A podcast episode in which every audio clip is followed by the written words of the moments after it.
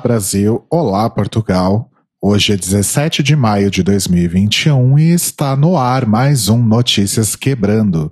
O seu país sem vacina, sem Enem, sem bolsa de pesquisa e sem vergonha de notícias do The Library is Open. Eu sou o Rodrigo. Eu sou o Telo e como o Rodrigo aí já puxou, a gente já vai entrar direto no Manicômio Brasil. Aquele mergulho. Nossa, mergulho na água podre. Na lama. Vamos lá, porque tem muita coisa ruim hoje. Semana passada a gente falou, né, sobre a CPI da pandemia que começou aí. Essa semana tivemos aí a segunda semana da CPI da pandemia e a gente vai trazer aqui um resumo bem rápido das coisas que aconteceram, porque aconteceu muita coisa. Vocês podem se informar. O pessoal da CNN tá fazendo um podcast basicamente diário falando sobre o que aconteceu em cada dia da CPI e tem vários sites de notícia dando resumos, então você pode acompanhar por aí. Mas para vocês aqui a gente vai trazer um resumo, então essa semana foram ouvidos o presidente da Anvisa, o Antônio Barra Torres, que falou sobre a questão do Bolsonaro ficar continuamente indo a eventos sem máscara e continuamente falando sobre a cloroquina e falando para as pessoas usarem cloroquina, que é uma coisa que a Anvisa já tinha falado que não era indicada,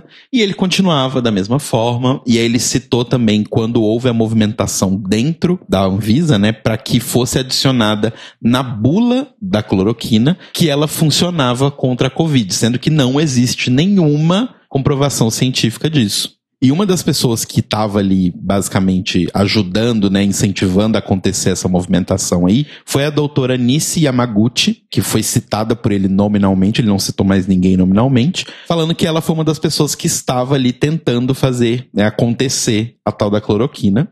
E a própria Nishi Yamaguchi já respondeu esse comentário, dizendo que o comentário dele não responde à realidade e dizendo que se a CPI chamasse ela, ela estaria completamente disposta a ir para poder falar sobre os bens da cloroquina. Ela é uma médica que defende a cloroquina, vai entender. Então, agora a CPI realmente está pensando em chamá-la, né, por conta desse, desse momento aí que ela tentou fazer acontecer, basicamente, a cloroquina. Além disso, do presidente da Anvisa, foi ouvido também o Fábio Weingarten, Weingarten, é muito difícil esse nome dele, mas enfim, é, que é o ex-secretário especial de comunicação da presidência. Entre as coisas que foram faladas aí no depoimento do Fábio, foi que a carta proposta da farmacêutica Pfizer para que o Brasil comprasse as doses, que eram 70 milhões de doses da vacina para Covid, ficaram paradas no governo por dois meses. Elas não foram nem negadas, elas não foram nem aceitas, elas ficaram paradas dois meses. Gente, que absurdo. Detalhe. E isso complementa a informação, né, dada pelo próprio presidente da Pfizer aí, que também foi ouvido essa semana, o Carlos Murilo, que é o presidente da Pfizer na América Latina, de que era interesse da Pfizer fazer com que o Brasil fosse uma vitrine da vacina deles. Porque é um país bem populoso, é um país muito grande. Então, assim, era de interesse também da empresa que o Brasil tomasse essas vacinas e que o Brasil fosse um lugar onde essas vacinas, né, fossem basicamente um pôster aí. O Brasil não topou, né? Como estamos aí vendo o que aconteceu depois disso. E. Não topou e nem falou nada, pelo jeito. É, pois é. Negou, na verdade, negou depois de dois meses esperando. E aí, quem virou a vitrine dessa vacina da Pfizer? Ele mesmo, Israel, que tá aí explodindo a Palestina hoje. Então, assim, não só a gente se fudeu nesse processo, como ajudamos outras pessoas a fuderem outras pessoas. Além disso, o próprio presidente da Pfizer, né, o Carlos Murilo, presidente regional, é sempre bom lembrar, ele falou que nessa conversa que ele teve, nessa primeira apresentação de proposta, o Carlos Bolsonaro estava participando da reunião. Eu queria sempre lembrar que Carlos Bolsonaro tem um cargo estadual. Uhum. Por que, que ele não fica no Rio de Janeiro exercendo esse cargo? Ninguém sabe. É a pergunta de um milhão de dólares, né? Exatamente. Além disso, outro barraco que teve aí foi que em um dos depoimentos aí, um dia de abertura dos depoimentos da CPI, o Flávio Bolsonaro, né, sempre tem o Guinho, Zezinho e Luizinho, abriu a reunião xingando basicamente a CPI, falando que a CPI era só para poder prender as pessoas que eram a favor do governo e tudo mais. E aí o Renan Calheiros abriu a reunião logo depois da fala do Flávio Bolsonaro, mostrando o número de mortos por Covid no país. E além disso, né, ele criticou a viagem aí do Jair Bolsonaro para Alagoas durante essa semana, porque né, o, o Brasil está acabando porque o senhor está fazendo isso. E aí o Bolsonaro foi lá e deu uma entrevista lá no Alagoas dizendo que tem vagabundo inquirindo pessoas de bem na CPI. E é isso, gente. Continua essa confusão toda. Lembrando que na semana que vem a gente ainda tem as oitivas com o ex-for-chanceler, né, o Ernesto Araújo, e o Pazuello, que tem aí uma movimentação que aconteceu com relação ao Pazuello, que é a Advocacia Geral da União fez um pedido para que o Pazuello não precisasse falar nada durante a CPI, ele podia ficar calado para evitar que ele produzisse provas contra ele mesmo. Sim. Gente, que circo. Eu ia perguntar se ele ia tentar fugir de novo, porque semana passada ele já tinha fugido. ele inventou que tava com alguém, com Covid e tudo mais. Pois é. E então, assim, o Renan Calheiros foi contra essa decisão, né? Ele recorreu ao Supremo para evitar que essa decisão fosse aprovada, mas até onde eu consegui apurar aqui ainda não temos uma resposta definitiva. Mas é isso, você tem um general que fica atrás da mesa com o cu na mão e sem falar nada, basicamente. Basicamente uma música do Legião Urbana, né? Exato. E esse foi só o pandemônio que está acontecendo na área da saúde. Porque agora nós vamos para o pandemônio que está acontecendo na área da educação. Só deixa eu fazer um, um, comentário aqui que eu quero ver esse circo pegar tanto fogo, mas tanto fogo, que não vai sobrar nada. Pois é. E assim, depois dos depoimentos dessa semana, é bem provável que semana passada era só um pensamento, né, que talvez Carlos Bolsonaro iria ter que comparecer à CPI, mas agora é quase certo que ele vai sim ter que ir para a CPI, porque, né, o nome dele está aparecendo continuamente. Será que ele vai desmaiar? Foi ele que desmaiou no debate ou foi Não, o Flávio? foi o Flávio. Enfim. Enfim, eles são todos iguais para mim. É, então, é difícil às vezes, né? Por isso que eu chamo eles de Huguinho, Zezinho e Luizinho, porque uns bostão que fica seguindo o pai para cima e pra baixo. Então, uhum. enfim. Bom, agora vamos para o pandemônio que está acontecendo na área da educação. Porque essa semana o Ministério da Educação emitiu um documento para o Ministério da Economia, né, do Paulo Guedes, o famoso super ministro aí da Economia, que conseguiu derrubar e destruir o nosso PIB, mas tudo bem, parece que, né, não tem problema. Eles mandaram esse documento oficial aí para o Ministério da Economia dizendo que a verba destinada para o Enem de 2020 2021 é insuficiente para aplicar a prova para todos os participantes. Além disso, o documento também diz que vai faltar dinheiro para pagar aproximadamente 92 mil bolsas de estudo em todo o Brasil. Bolsas essas tanto de graduação quanto de pós-graduação em todos os níveis, né? Mestrado, doutorado e pós-doutorado. Então, assim, não basta que o Ministério da Educação pague uma miséria para pesquisadores no Brasil, como essa miséria está para ser basicamente anulada, vai transformada em zero. Além disso, dentro do documento aí que foi enviado, é de acesso público, a gente pode deixar o link para vocês lerem todo o documento do Ministério da Educação, mas foi dito também que dentre esses pesquisadores que vão ter as bolsas cortadas, 795 estão vinculados a 109 projetos de combate à Covid. Ou seja, é, vai prejudicar ainda mais a situação da pesquisa contra a Covid e o cuidado contra a Covid no Brasil. E aí você pensa, nossa, mas isso tá difícil, né? Pois é, além disso tudo, vai faltar dinheiro também dentre essas bolsas para pesquisadores e estudantes, vai faltar dinheiro para estudantes residentes de medicina porque eles também recebem esse tipo de, de, incentivo, né?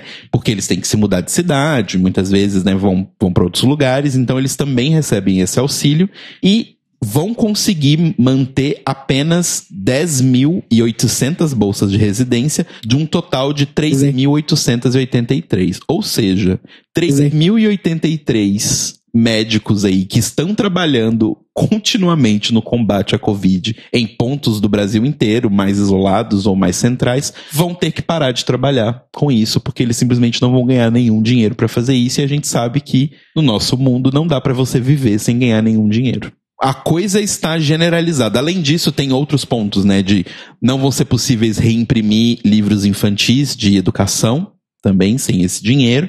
Então a situação está completamente assim, destruída. O INEP, né, que aí é um órgão associado ao Ministério da Educação, soltou uma nota, logo depois que essa nota aí saiu na imprensa, dizendo que na verdade tem dinheiro sim pro Enem.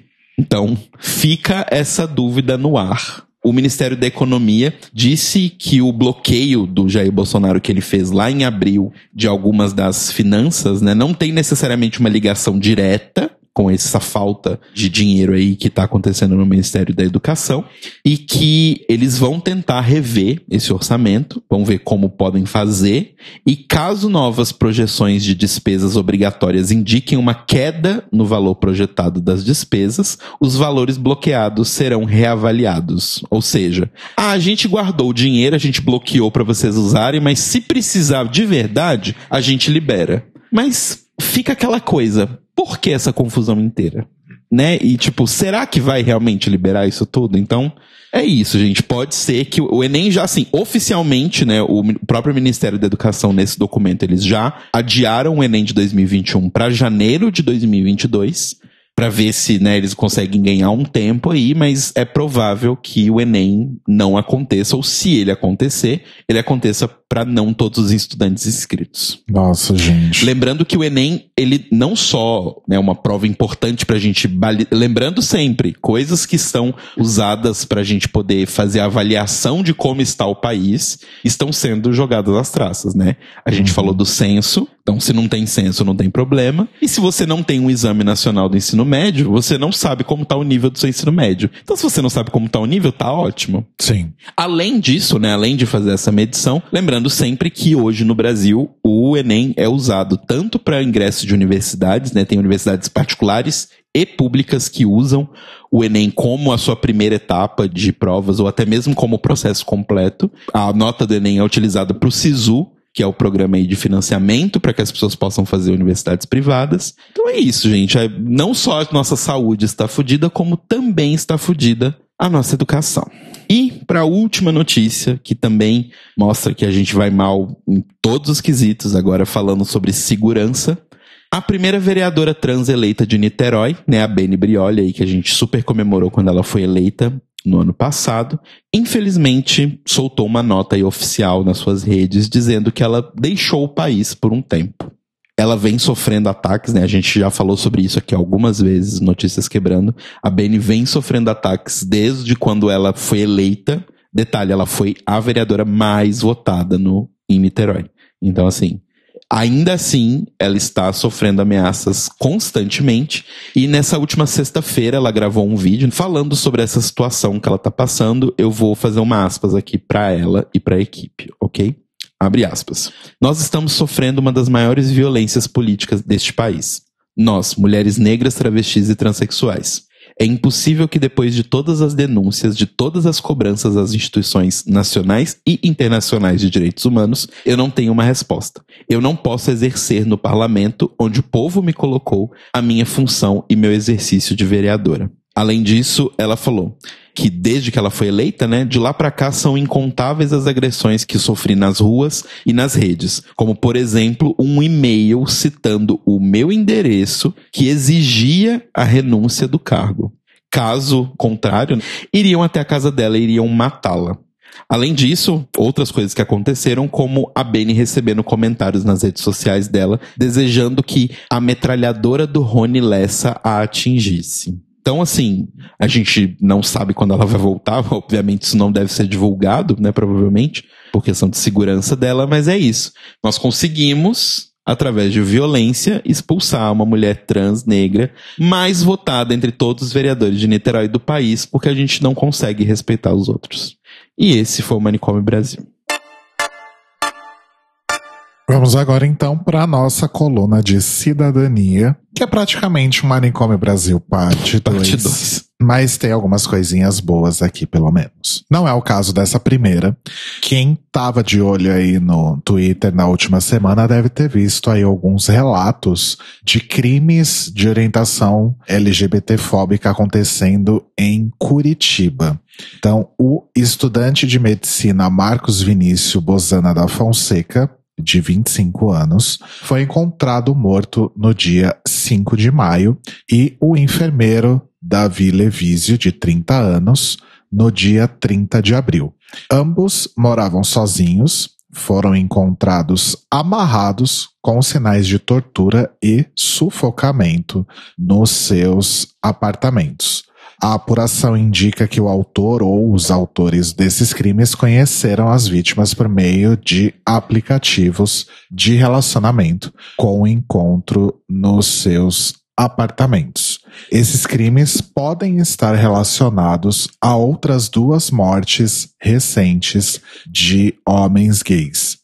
O militante do movimento dos trabalhadores rurais sem terra, Lindolfo Kosmaski, de 25 anos, em São João do Triunfo, também no Paraná. Que a gente falou semana passada, inclusive, né? Exato, que foi encontrado morto no, no carro dele no dia 1 de maio, e do professor universitário Robson Paim, de 36 anos, em Abelardo, também Santa Catarina, que foi encontrado morto no dia 17 de abril em um dos quartos da casa em que ele morava. Depois desses casos, então, e também com o aumento aí de denúncias de crimes LGBTfóbicos durante a pandemia, a Aliança Nacional LGBTI+, lançou na última segunda, dia 10, o Manual para Evitar a Violência LGBTI Fóbica. É uma nova versão desse manual que, enfim, a versão anterior era bem antiga, Segundo a aliança, foi criada quando não tinha internet e nem aplicativos. Então, Mores, esteja você em Curitiba ou no Paraná ou em qualquer outro lugar do mundo, muito cuidado na hora de marcar encontros. Primeiro que talvez você devesse estar evitando marcar encontros porque nós estamos no meio de uma pandemia.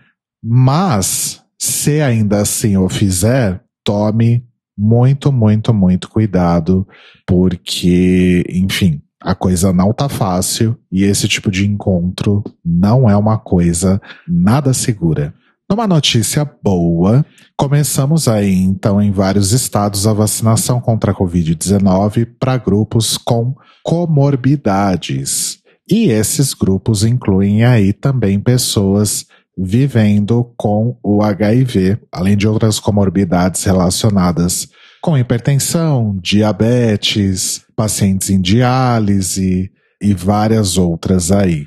A primeira faixa etária de pessoas com comorbidades que deverão procurar uma unidade básica de saúde para se imunizar é de 55 a 59 anos, mas já existem alguns casos em que a vacinação está disponível para pessoas a partir de 18 anos de idade. Então fiquem de olho, amores, se informem aí para entrarem aí na fila da agulhinha, né? Eu tô aqui ansiosíssimo porque eu sofro de hipertensão, então eu devo conseguir me vacinar aí nessa leva das comorbidades. Então, tomara que chegue minha faixa etária logo. Não tá tão longe. Né? Não, tá pertinho. Outra notícia boa, essa é bem boa, é que o abre aspas, jornalista, fecha aspas, Reinaldo Azevedo, a editora Abril e a Rádio Jovem Pan foram condenados a indenizar a nossa querida Laerte Coutinho no valor de 100 mil reais. Em 2016, o Reinaldo Azevedo, na época trabalhando na Veja e na Rádio Jovem Pan. Nossa, que combo, né? É, enfim. Chamou a Laerte de. É, é uma lista longa, tá? Baranga moral, baranga na vida, falsa senhora, homem mulher, fraude de gênero, fraude moral e farsante. E tudo isso por quê? Porque o Reinaldo Azevedo estava criticando como a Laerte se posicionou contra o golpe sofrido pela nossa ex-presidenta Dilma. Saudades da minha ex. Na ação movida pela Laerte, ela foi representada então pelo Paulo Iotti, olha só, e pelas advogadas Márcia Rocha e Ana Carolina Borges, e o argumento foi de que a liberdade de expressão tem os seus limites e que o jornalista extrapolou a crítica à charge da Laerte e partiu para ataques morais e sobre a sua sexualidade. A Laerte vai doar o dinheiro da indenização para a Associação Mães pela Diversidade. Olha só que incrível. Então, mais uma vitória aí pra gente, mais uma vitória aí para nossa querida Laerte, que anda tendo aí momentos bem difíceis, né? Inclusive acabou aí alguns pouquíssimos meses atrás, acabou aí de se recuperar da Covid-19. Beijos aí para nossa querida Laerte, esperamos a sua presença aqui no The Libraries Open em algum momento. Beijos, Laerte. E também, na semana passada, o nosso queridíssimo Gil do Vigor. Eu amo que ninguém chama ele de Gilberto Nogueira, né? É só Gil do Vigor. Gil do Vigor. Gil do Vigor. Ex-BBB aí, quase finalista dessa edição que acabou de acabar. Gil sofreu aí um ataque homofóbico vindo do conselheiro do Esporte Clube de Recife, o time de futebol, o Flávio Cury. O que, que aconteceu? O Gil é torcedor do esporte, enfim, e tá todo mundo tentando aí se aproveitar de alguma forma da fama e da popularidade que ele conseguiu durante o BBB. E aí o esporte chamou ele para ir lá, para visitar, para ganhar uma camisa com o nome dele, fazer uma dancinha, etc. E o tal do Flávio Cury não gostou muito disso. Ele mandou um áudio aí de WhatsApp que foi divulgado pelo deputado estadual Romero Albuquerque, do PP, que inclusive pede aí a expulsão do Flávio Cury do Conselho do Esporte. O áudio dizia o seguinte, abre aspas. 1.2 milhões de visualizações, arretado. 1.2 milhões de pessoas achando que o esporte só tem viado, só tem bicha. Vai vender a camisa. A viadagem todinha vai comprar? Vai ser lindo. Se ele tivesse feito essa dancinha na casa dele, ou no bordel, eu não estava nem aí. Foi dentro da Ilha do Retiro, né, rapaz? Isso é uma desmoralização. Isso é ausência de vergonha na cara. É isso que estamos vivendo. Não tem mais respeito por pai e filho. É a depravação. Isso é o retrato do que o PT deixou pra gente. É exatamente isso. Fecha aspas. Eu amo que até o PT entrou. Sempre tem aquele meme, né, do cara lá do Tokusatsu aparecendo. Mas e o PT, hein? E o Lula? pois é, faltou falar do Lula, né? Enfim. Então, vamos torcer para que esse cara aí esse Flávio Cury sofra as consequências disso. Acho que a expulsão do Conselho do Esporte é pouco. O Gil declarou que realmente foi a primeira vez, né, que ele sofreu isso desde que ele saiu do BBB. Mas obviamente a gente sabe como é, né? A gente sofre isso em vários momentos da nossa vida, algumas pessoas até diariamente, né? Uhum. Então ele realmente ficou bem abalado com tudo isso. E inclusive isso vai fazer parte do seu livro, né? Gil está escrevendo um livro aí que vai ser lançado, editado e lançado pela Globo Livros, que vai se chamar Ato de Resistência, em que ele vai, inclusive, colocar essa história aí, né? E Gil tá aí assinando contrato com a Globo. Com a Vigor. Assinou o contrato com a Vigor. Agora ele é o Gil da Vigor. Inclusive, se a Vigor tivesse. Eu tava pensando isso desde o começo do BBB. Tipo, cara, a Vigor deve estar tá só esperando ele colocar um, um dedinho do pé para fora claro. para lançar esse contrato. Né? Seria muito desperdício se eles não fizessem isso. Então, muito sucesso ao Gil aí, né? Que ele consiga fazer bastante coisa. Diz a Globo que o contrato não vai interferir nos planos dele de fazer o PHD. Eu já quero um reality show do Gil vivendo a vida de PHD dele. Ia ser incrível. Porque é ótimo, porque assim, um, a gente divulga uma bicha em rede nacional. Dois, a gente tira o programa da Rafa Kalimann da existência. Porque isso provavelmente vai entrar no lugar do programa acho, dela. Eu acho que já foi cancelado já. Ai, graças a Deus. E três, a gente ainda tem a oportunidade de fazer divulgação científica para jovens que estão aí pensando em entrar na universidade, para poder incentivar eles a fazer seguir a carreira científica, olha só. Sim.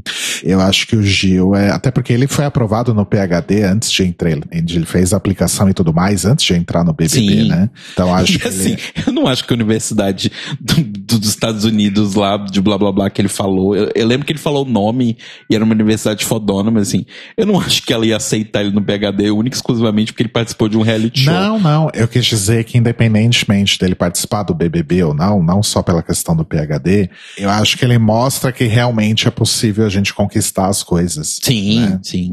Super. Principalmente sendo uma pessoa LGBT, uma pessoa preta, enfim. Pobre, Feminadíssima. né? Então, que bom, né, que a gente tem ele aí. Tomara que ele realmente faça coisas boas e que ele renda bastante aí, né? Porque a gente precisa de mais exemplos aí como o Gil, que ele não vire aí os, os, os ex-BBB que duram seis meses e depois você esquece. Não, eu acho que o Gil tem potencial pra. Assim, ele não quer seguir a carreira política, né? A área dele é outra, mas ele tem um potencial grande pra se tornar uma pessoa por si só, tipo o Jean, por exemplo, sabe? Uhum. Sim. Ele já falou que quer ser presidente do Banco Central, né? Então, Meu sonho. Lula presidente, Pablo vice e Gil no Banco Central.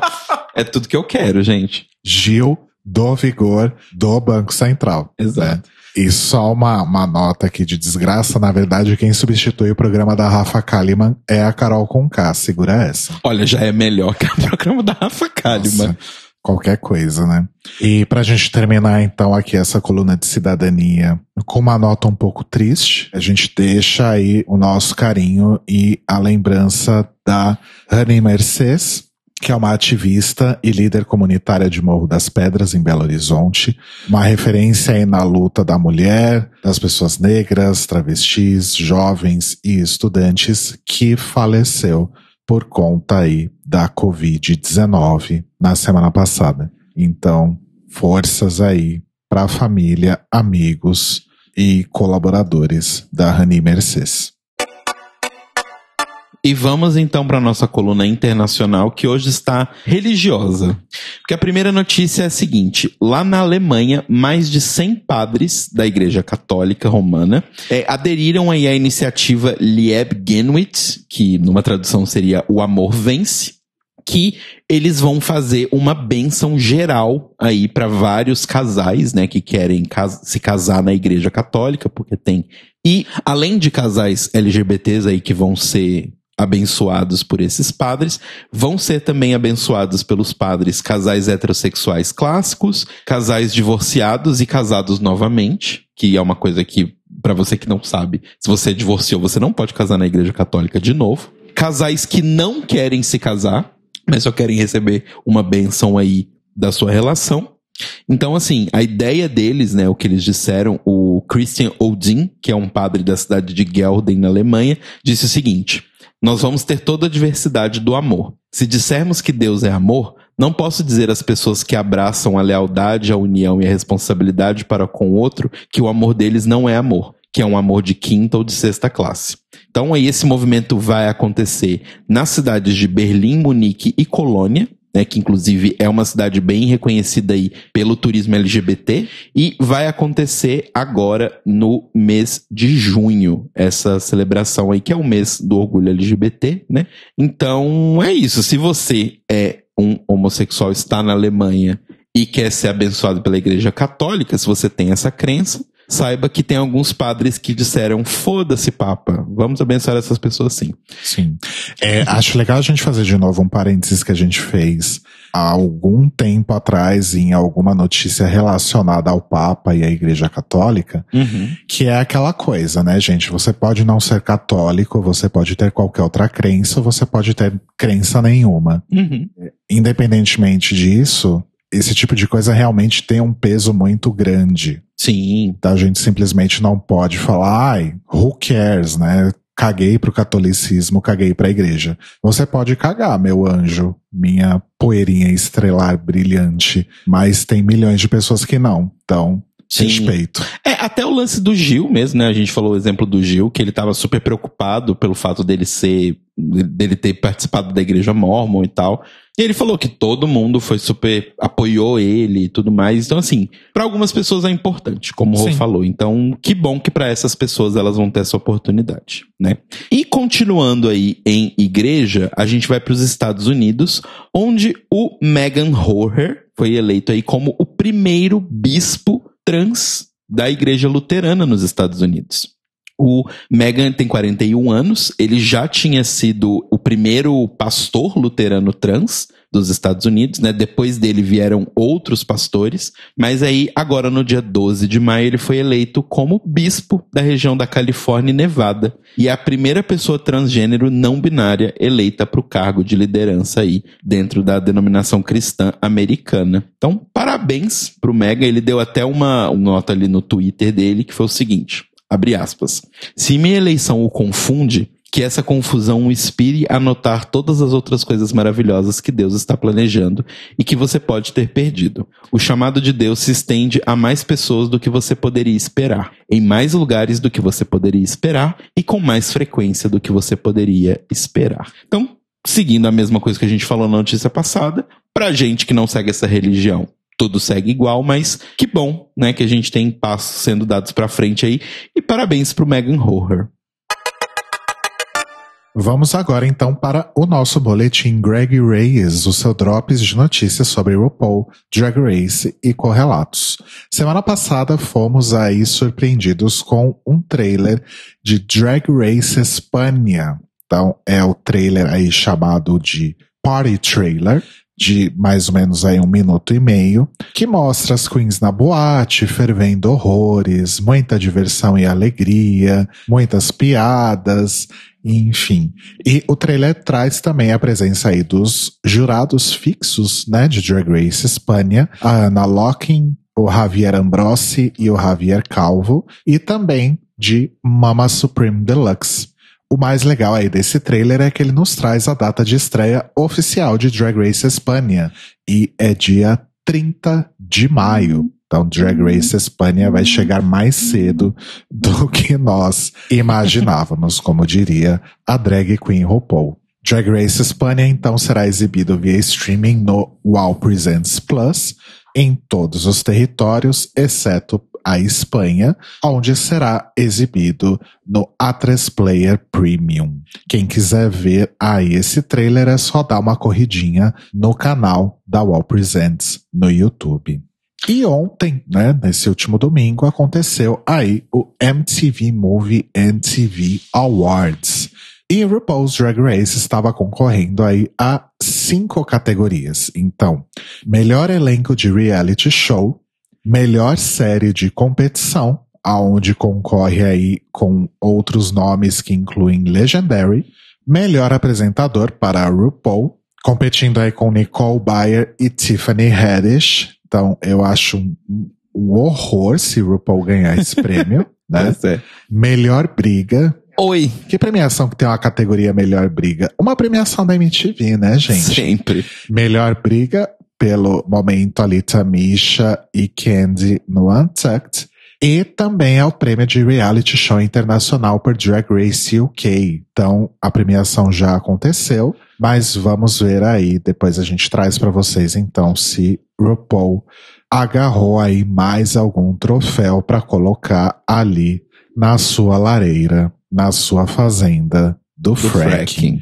E rolou toda uma treta aí em relação ao episódio do Snatch Game da atual franquia aí em exibição, que é a Drag Race Down Under. Quem assistiu aí viu que a Anita Wigglett fez a Queen Elizabeth. Isabel. Rainha Isabel. Entre várias piadas aí, rolou uma piada envolvendo o príncipe Andrew, né? Que atualmente aí é a persona não grata, digamos assim, da família real. Né? Quem não é uma pessoa não grata da família real?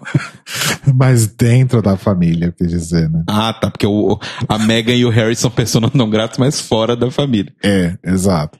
E o que, que aconteceu, Maurício? A BBC fez ali algo que a gente pode classificar como censura. Sim, censura. E removeu essa piada do corte que seria exibido no Reino Unido. E aí, uma pessoa, né, um assessor da BBC, confirmou que de fato eles fizeram esse corte e que eles entenderam que esse comentário era inapropriado para os ouvidos britânicos.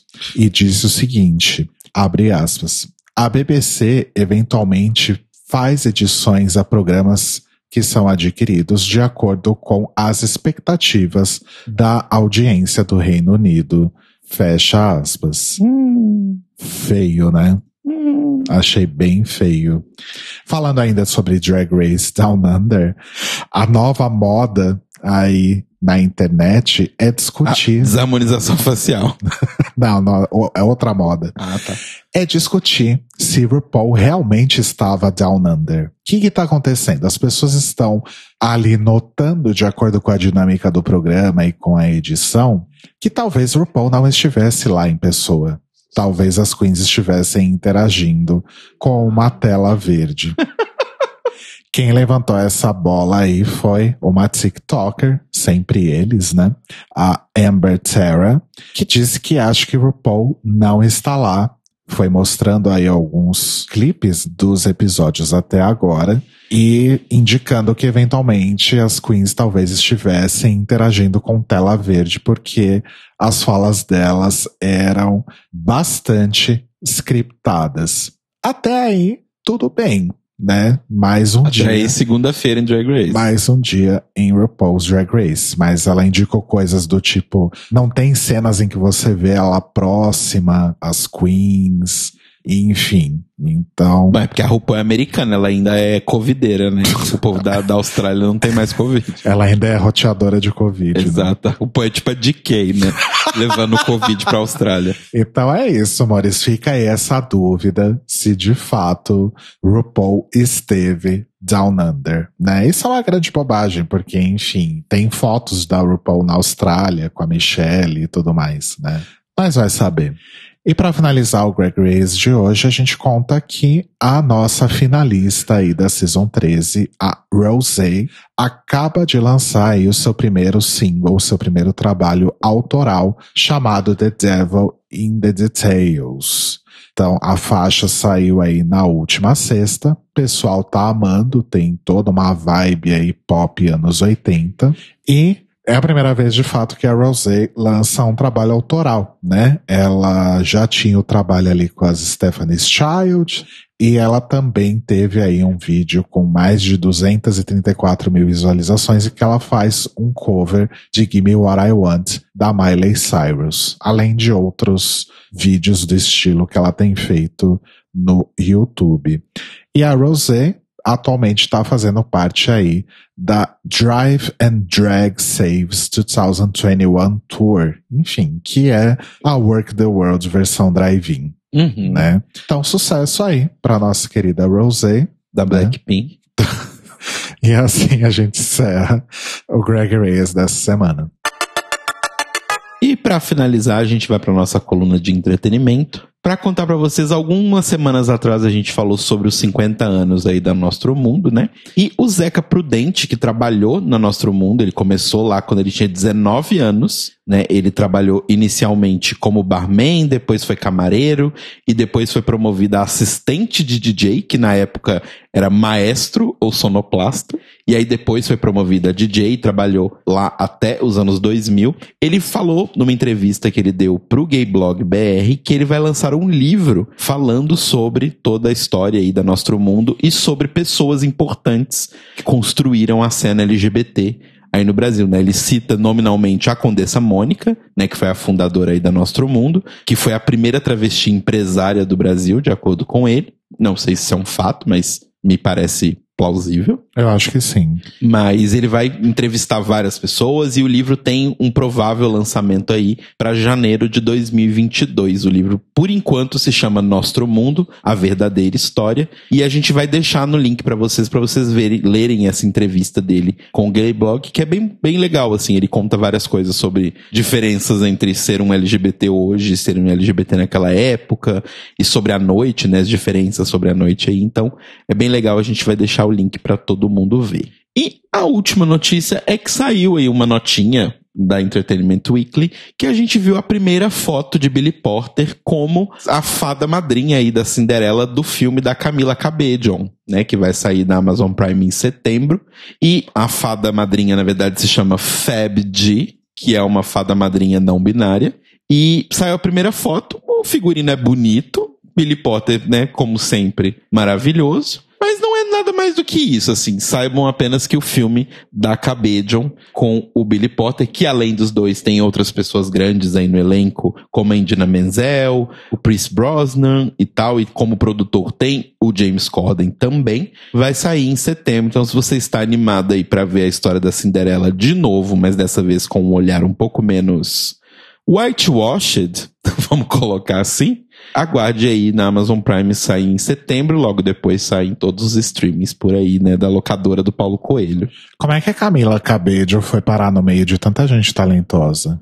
Ela é talentosa, ela só não imagino que ela seja uma atriz talentosa, né, mas o talento dela deve estar em outro lugar, mas até aí Prevejo um fiasco tipo Valentina fazendo Rent. Ah, vai que, né? Sei lá, a Whitney fez um filme. Ela não é uma boa atriz, mas ela fez um filme, então. Ah, mas ela era a Whitney, né? Ah, sei lá. Enfim.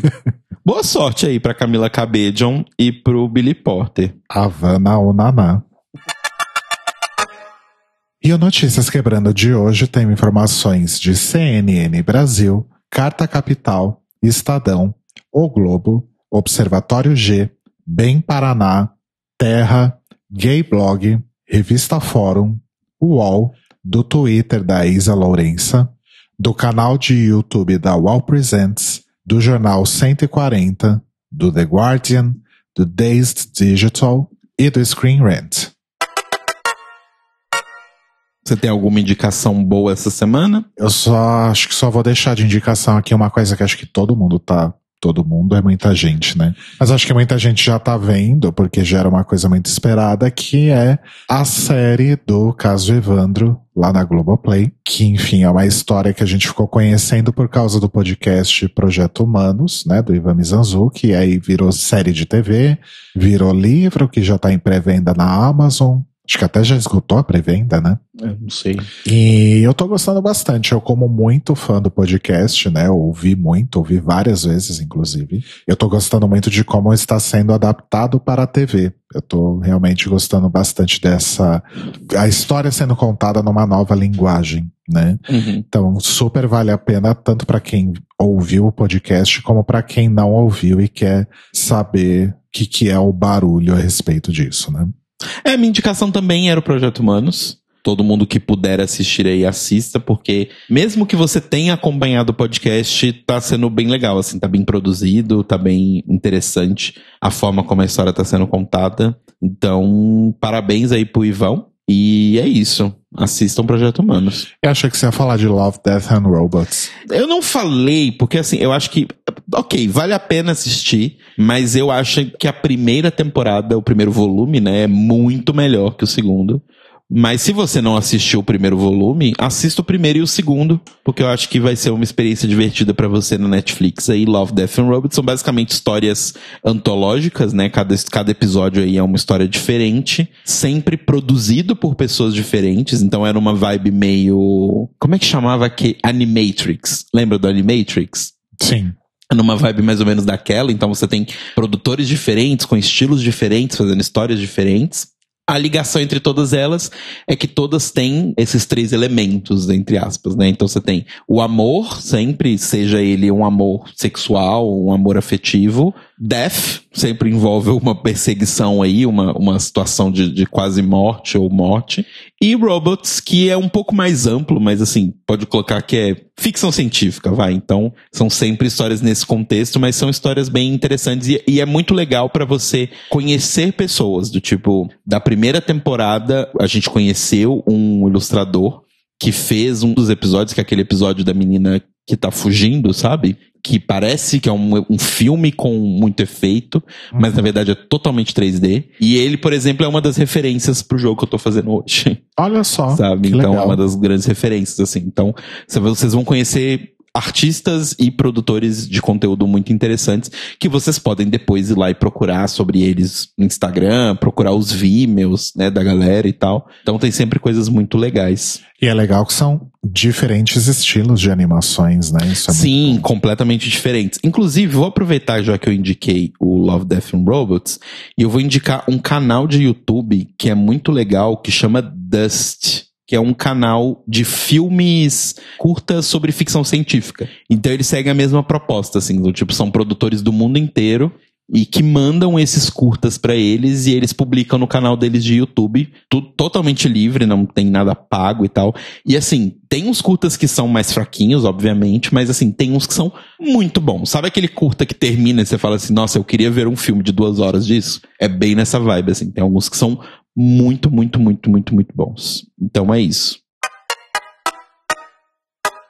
E o Notícias Quebrando está disponível toda segunda no nosso site, thelibrariesopen.com.br. Lá você descobre também como assinar o feed para ouvir no seu agregador de podcasts preferido. E você pode ouvir também no seu serviço de streaming de preferência ou no nosso canal no YouTube, em youtube.com/barra The Open Podcast. E se você quiser rir um pouco da desgraça e votar no nosso prêmio The Libraries Open de qual é o melhor barraco da CPI da pandemia, manda um e-mail para contato@thelibrariesopen.com.br ou deixa um comentário no nosso site ou no nosso YouTube lá com a sua opinião no post deste episódio. Você também pode interagir com a gente no Twitter e no Instagram na arroba Tlio Podcast. E se você puder ajudar a gente financeiramente, entra lá em apoia.se barra The Libraries Open.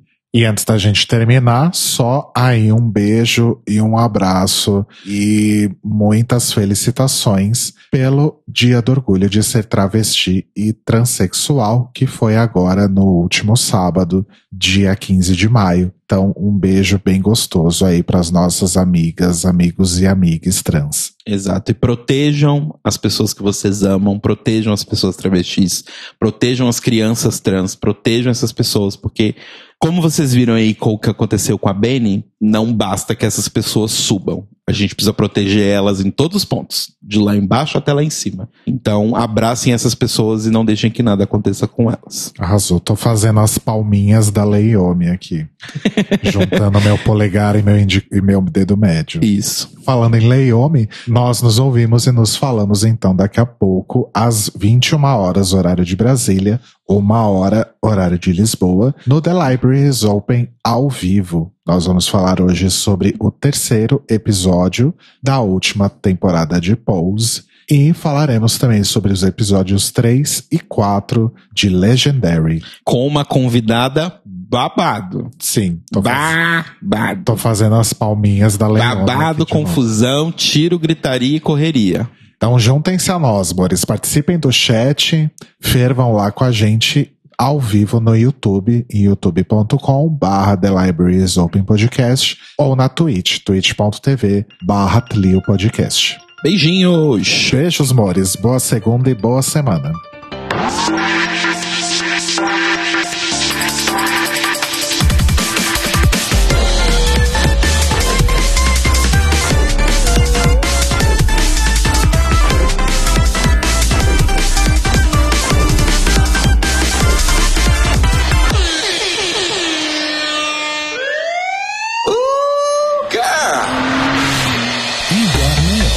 Esses são os nossos queridos apoiadores que nos ajudam a fazer do Tlio um podcast cada vez melhor por meio da nossa campanha no Apoia-se.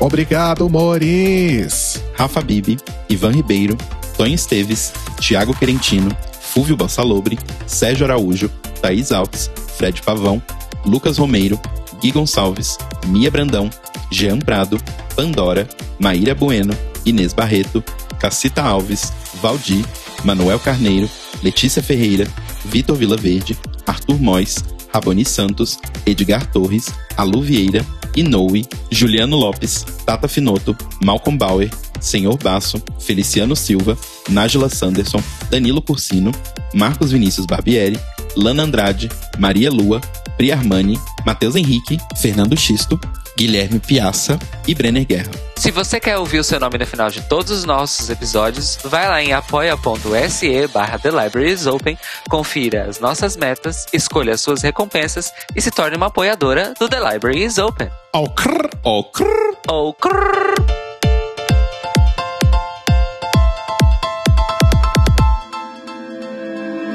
Este podcast faz parte do movimento LGBT Podcasters. Saiba mais em www.lgbtpodcasters.com.br ou usando as hashtags e arrobas LGBT Podcasters no Twitter e no Instagram.